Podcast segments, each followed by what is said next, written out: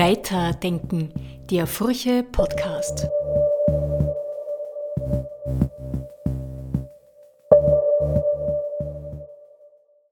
Ich begrüße Sie zum Furche Podcast. Mein Gast heute ist Liliane Apotheker.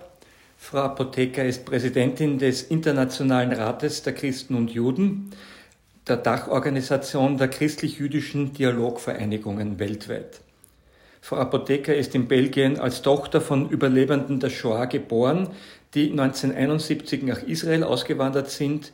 Sie hat dort studiert und sie lebt heute in Frankreich.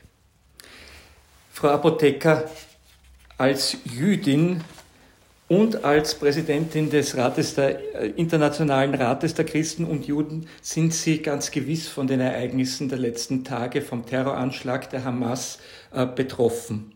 Wie erleben Sie diese äh, Betroffenheit oder was bedeutet das für Sie? Ähm, ich bin als Jüdin tief davon erschüttert, total mitgenommen.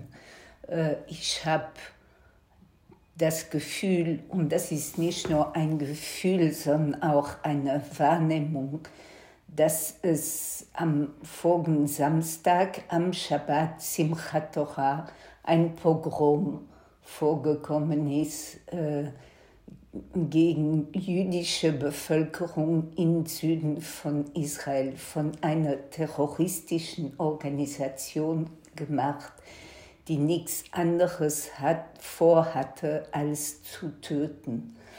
Und das ist, ich, das ist Ihnen wahrscheinlich bekannt, das ist die größte Anzahl von Juden an einem Tag die ermordet wurden seit der Shoah.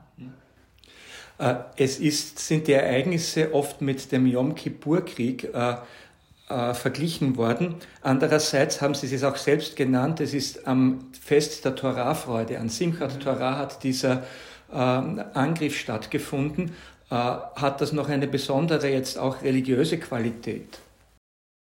Simchat Torah ist ein Fest von, äh, wo man, das, das wissen Sie bestimmt, man liest die Torah zu Ende und fängt sie neu an zu lesen.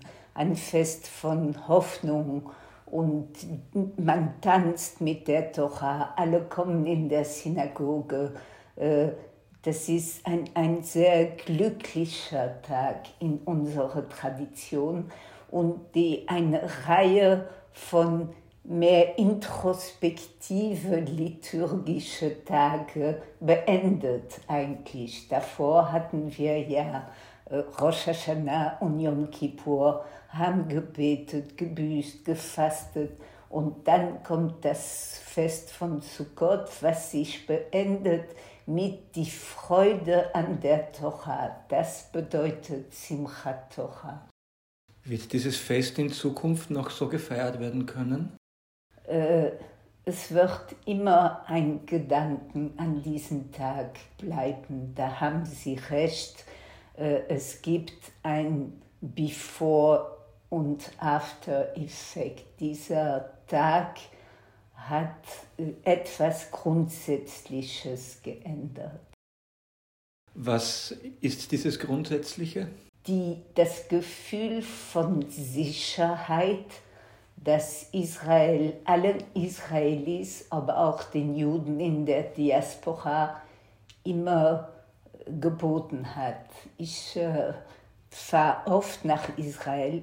Ich war zum Beispiel nach 9-11 in Israel und fühlte mich da in totale Sicherheit, wo das nicht unbedingt der Fall war in Frankreich dieses Gefühl, dass man dort sicher ist, das, das ist jetzt irgendwie erschüttert und das wird lange dauern, glaube ich, bis man das überwinden kann. Äh, wenn Sie jetzt so ein bisschen die Reaktionen in unseren Ländern, in Frankreich, in Österreich, Deutschland anschauen, äh, haben Sie das Gefühl, dass die Öffentlichkeit oder auch die Politik das begriffen hat, was dieser Tag für Sie bedeutet oder dass diese Tat für Sie bedeutet? Die Politik hat das, glaube ich, begriffen zur Zeit, äh, weil die Juden wieder mal die Opfer waren. Und das hat jeder wahrgenommen. Ob die, was ich mir wünsche, ist, dass die Bevölkerung, die, die in allen Ländern das wahrnimmt als etwas gegen Humanismus, nicht nur gegen Juden. Das müsste als was anderes verstanden werden, als einfach ein Akt der absoluten Barbarie. Äh, Sie sind Präsidentin einer Dachorganisation, die sich um den christlich-jüdischen Dialog müht. Was bedeutet diese, dieses Attentat oder diese Attentate, was bedeuten die für den christlich-jüdischen Dialog? Wir äh, haben ein Statement geschrieben äh, und in diesem Statement sagen wir auch deutlich und fest, äh, dass wir unsere Arbeit weiterleiten würden, dass wir diese Barbarie äh, nicht zulassen würden, dass sie alles, was wir aufgebaut haben, einfach vernichtet. Aber es wird schwierig. Es kommen schwierige Tage vor uns her. Ähm, viele Menschen haben die Vorstellung, dass das äh, einfach ist, irgendeine Gruppe gegen die andere zu wählen. Das ist verkehrt. Äh, mein Mitgefühl geht, gilt natürlich als ersten die äh, Israelis, die so tief betroffen sind. Das bedeutet nicht, dass ich, auch, dass ich nicht auch die Zivilpopulation in der Gegend, äh, dass ich nicht an ihr mitdenke. Aber ich möchte direkt dazu sagen, das ist sehr schwer in dieser Lage an zwei Völker zu denken. Das muss man sich immer wieder vornehmen. Man, man, man darf das nicht vergessen, aber es gibt Momente, wo ich äh, als Jüdin mit Familie, Freunde und alle in Israel das nicht schaffe. Dazu brauche ich Hilfe. Was die Natur von dieser Hilfe ist, ist ein großer Fragezeichen. Äh, Sie haben eben in dieser Organisation versuchen, zwei äh, Religionen oder Angehörige von zwei Religionen, die in der Geschichte äh, vor allem von christlicher Seite auch viel Leid verbreitet haben gegenüber Juden, zusammenzukommen. Haben Sie das Gefühl, dass die Christen jetzt adäquat sich verhalten angesichts der Situation nach dem Terror? Es gibt ja auch Christen im Mittleren Osten, die brauchen auch Solidarität. Und ich kann einsehen, dass Christen mich auch auffordern, an die Christen im Gazastreifen zu denken. Äh, ich, ich kann kein generelles Statement sagen, die Christen tun dieses oder die Christen tun das. Äh, das hängt von den Ländern ab, das hängt von den Kirchen ab, das hängt von das Verhältnis zur neuen Theologie, die zwischen uns entstanden ist, ab. Nicht alle Christen haben auch Nostraitate und das äh, Leuenberg-Konkordat wirklich in ihr Beten und Dasein und die Art christlich zu sein wahrgenommen.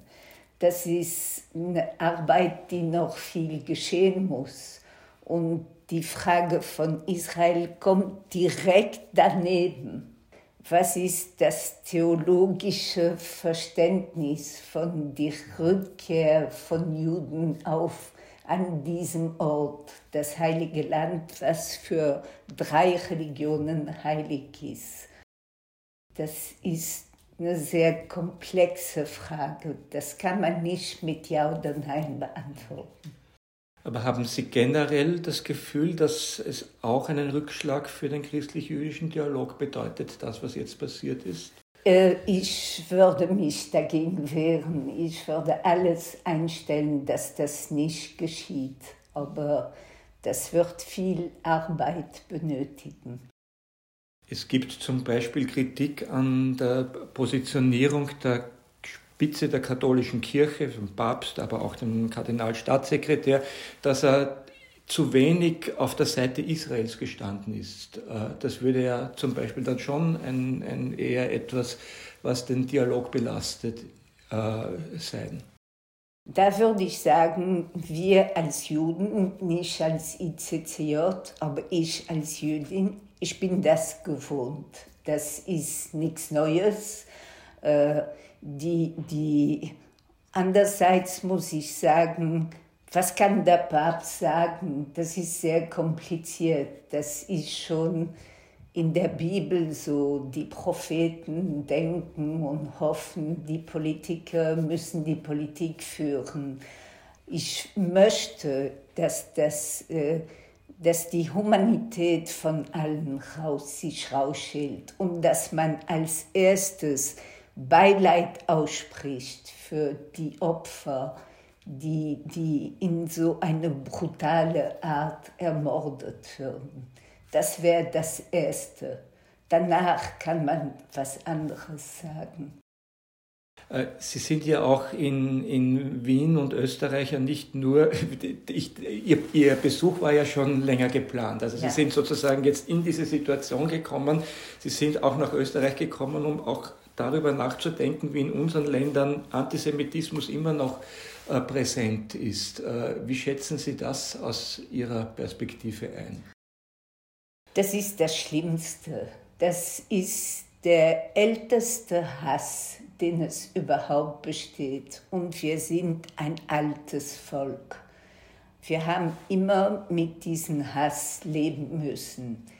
Dass es jetzt nach so einem Pogrom noch mehr Hass gibt, ist für mich unvorstellbar. Dass ich äh, Angst haben muss, in eine Synagoge zu gehen oder auf eine jüdische Veranstaltung oder und da bewacht werden muss, das ist unvorstellbar. Aber leider ist es so. Der Präsident der israelitischen Kultusgemeinde in Österreich hat die Mitglieder seiner Gemeinde aufgefordert, in diesen Tagen keine jüdischen ähm, Utensilien wie eine Kippa zum Beispiel zur Schau zu tragen, weil man sich fürchten muss, dass etwas passiert. Ist das eine Situation, die man sich überhaupt vorstellen konnte vor ein, ein, ein paar Wochen noch? Äh, wir haben das schon früher erlebt. Das ist nicht das erste Mal. Und äh, Sie wissen, ich bin in Belgien geboren, in 1955, äh, habe eine jüdische Schule in Antwerpen besucht und habe als Kind immer die Polizei vor meiner Schule gestehen. Ich war nie in meinem Leben einen Tag in der Schule ohne Polizeischutz. Das ist nichts Neues. Und das müssen wir uns alle fragen, warum ist das immer noch so? Ah, was würden Sie jetzt von Christinnen und Christen erwarten, wie sie in dieser Situation sich verhalten? Vielleicht, dass sie alle eine Kippa tragen. Wir haben jetzt über Christen und Juden äh, geredet in unseren Gesellschaften, leben aber auch einerseits viele Muslime, auch viele Migranten aus dem Nahen Osten. Äh, wie beurteilen Sie äh, die Situation in diese Richtung in Frankreich? Äh, hat es ja auch schon einen Mord gegeben in, in den letzten Tagen wieder. Äh, glauben Sie, dass man da etwas tun kann?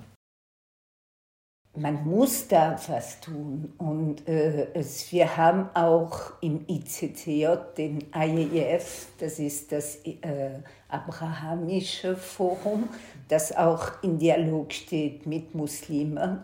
Äh, es gibt auch in Frankreich zum Beispiel, weil Sie Frankreich angesprochen haben, eine äh, jüdisch-muslimische Freundschaft und eine christlich-jüdisch-muslimische Freundschaft. Das ist alles eine Frage von Erziehung und Mentalitätenwechsel. Wenn man aufgewachsen ist mit Judenhass, dann vergisst man das nicht so leicht. Das muss abgebaut werden und das ist schwierig. Das ist viel Arbeit. Alles in allem geht es letztlich darum, äh, zu einem zu einem Ausgleich im, im Nahosten zu kommen, zu, einem, zu einer Friedensvision. Glauben Sie, dass, es so etwas, dass so etwas möglich ist? Man muss glauben, dass so etwas möglich ist. Äh, und man muss alles tun, um diese, äh, um, um das, dies, diese neue Realität an Ort und Stelle zu schaffen. Äh, zurzeit ist das sehr schwer, weil die Israelis kämpfen gegen eine Gruppe, die nicht strategisch denkt, die nur durch Hass geleitet ist. Äh, das löst natürlich nicht die Frage von den Palästinensern. Da muss was anderes kommen. Dankeschön. Danke, ich bedanke mich sehr. Weiterdenken, der Furche Podcast.